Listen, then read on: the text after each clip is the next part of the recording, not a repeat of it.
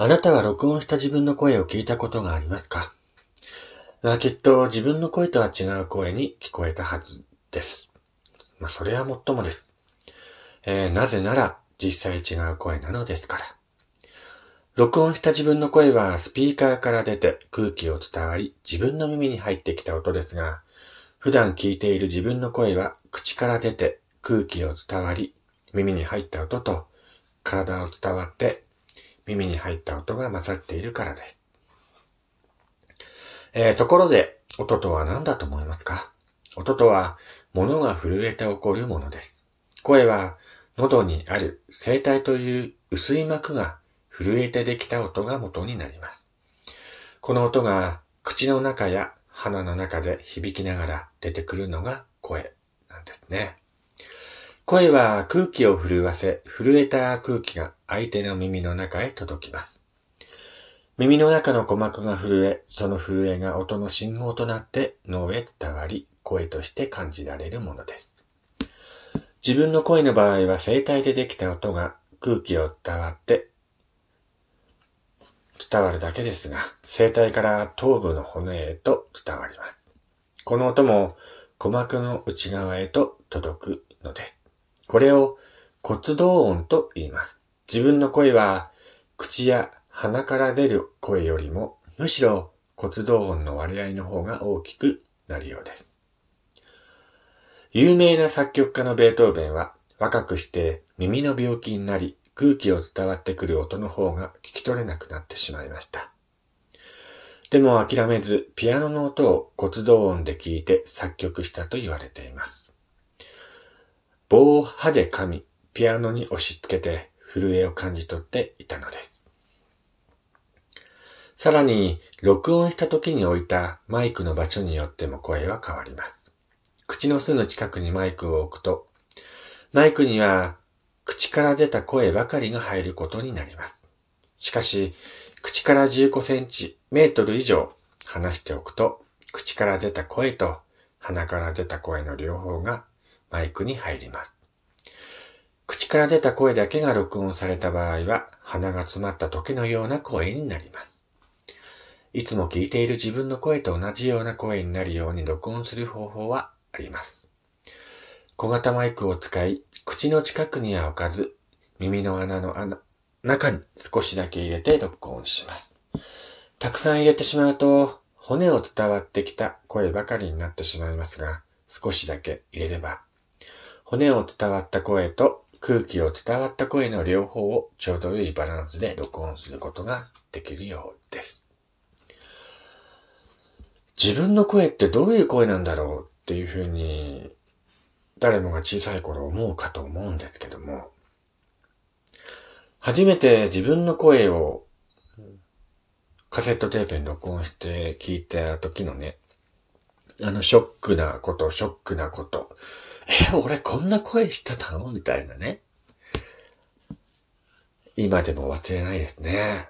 あのー、自分の声って、やっぱり自分が聞いている声と違うんですよね。不思議だなと思って、これも。まあ、このラジオトークを収録する場合もですね、あのー、マイクに話しかけて収録しているんですが、やっぱり話している声と実際その収録した声っていうのが違ったりするんですよね。まあ今は本当に自分の声を聞き慣れてるので、ある程度ね、ああ自分の声だっていうふうに納得はしますけど、ラジオトークを始めたばかりの頃っていうのは、自分の声に違和感ばかり覚えていましたね。ああ、俺こんな声なんだ、とか、なんか、変だな、とかね。まあ学生時代に、あのー、お前の声ってちょっと変じゃね？みたいな感じで、ちょっといじめられてた時期があって、ほんと喋ることに対して、臆病になってた時期があるんですね。うん、まあそれが長かったせいか、今でもあまり人と話すことが得意ではないんですけども、やっぱり幼少期にそういうふうになんか言われると、あ自分の声って変なんだなっていうふうにね、こう自分の気持ちを押し殺してしまうっていう癖がついてしまってですね。今でもやっぱり自分の気持ちを押し殺してしまうっていうことがよくあるんですね。だから今本当にこうやってラジオやるようになって、まあいろいろな方が聞いていただいてですね、あのー、やすさんの声聞いてると落ち着くよとか、やすさんの話し方好きだなとか、そういうふうにね、お便りいただくと、あちょっと自信がついてきたかなっていう感じですかね。本当にあの、ラジオトーク始めた当初の頃っていうのはね、本当に、まだちょっと、硬い感じでね、お話ししてるんですけども、今だいぶ、ね、うまく、こう、話せるようになったかなっていう感じですかね。まあ、ラジオトーク始めて、えー、3年経ちますけどもね、本当にいろんな方に聞いていただいているようで、感謝しかありません。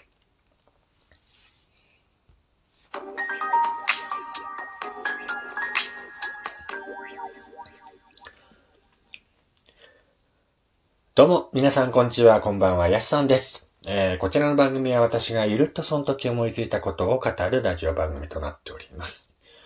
今日もよろしくお願いいたします。ってことで今日は声についてね、お話ししようかなと思います。まあ、声について話すっていうのは過去にも何回かお話ししたんですけども、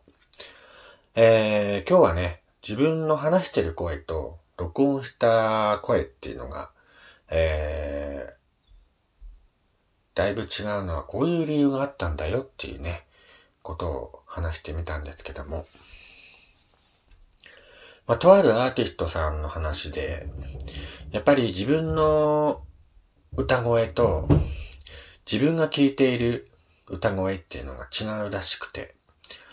え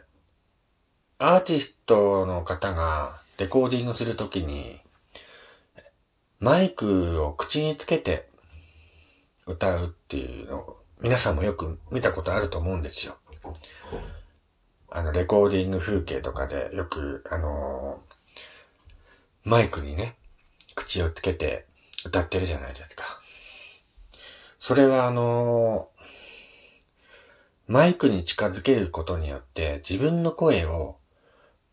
自分の声に近い感じの声をえー、録音できるからなんですってね。うん。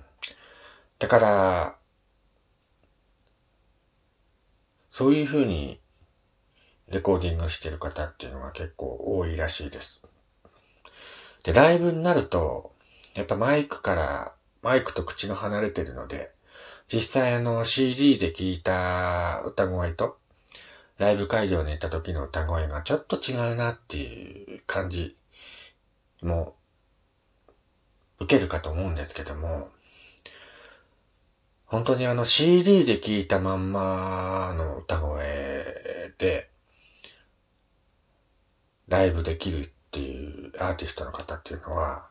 本当にね、歌が上手いアーティストなんですってね。まあその話を聞いたときに、まあ頭の中に思い浮かぶアーティストが何人かいたんですけど、まあ、実際あの、僕も、その方のライブに行った時に、まんまなんですよね。CD で聴いたまんまの歌、声が、ほんとライブ会場に響き渡っていたので、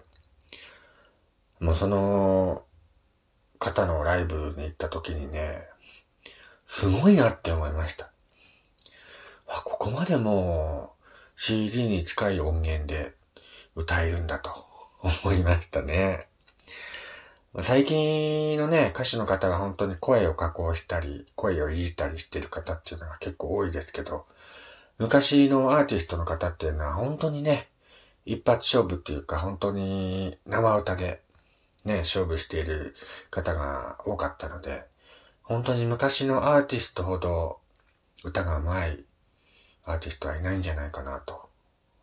思います。まあこれはね、僕自身の勝手な考えなんですけども、ほんとこういう考え言っちゃうとね、えー、なんかおじさん臭いなと 言われるんですが、本当にあの昔のアーティストの方って、アーティストもそうですし、まあ歌手の方ですよね。歌が上手いですよね。本当にちょっと鼻歌を歌っただけで、すごいなっていう感じのね、アーティストが結構多かったんで。まあ今のアーティストの方っていうのは、誰が有名なのかっていうのがよくわからないんですけど、まあ最近の方って言えば、まあゆうりさんとかね、歌うまいなと思って聞いていますし、あとは、トリプル A の、あね、あの、ニッシーさんとか、歌うまいなと思って聞いてますね。まあなんといっても僕は昔からね、あのチャリアンダースカのアスカさんのファンなんで、アスカさんの歌声は本当にすごいよ。あのね、生で聞いた方がいいと思う。あんなにマイク離して本当にあの音量がマイク拾うんだ、みたいなね。それも衝撃受けますし、本当にあの、あの方は肺活量がすごいので、すごいなって、真似できない歌声だなっていうのが、本当に尊敬しますね。うん。まあそういうことで、今日はですね、えー、声についてお話ししてみました。また次回お会いしましょう。お相手は、やすさんでした。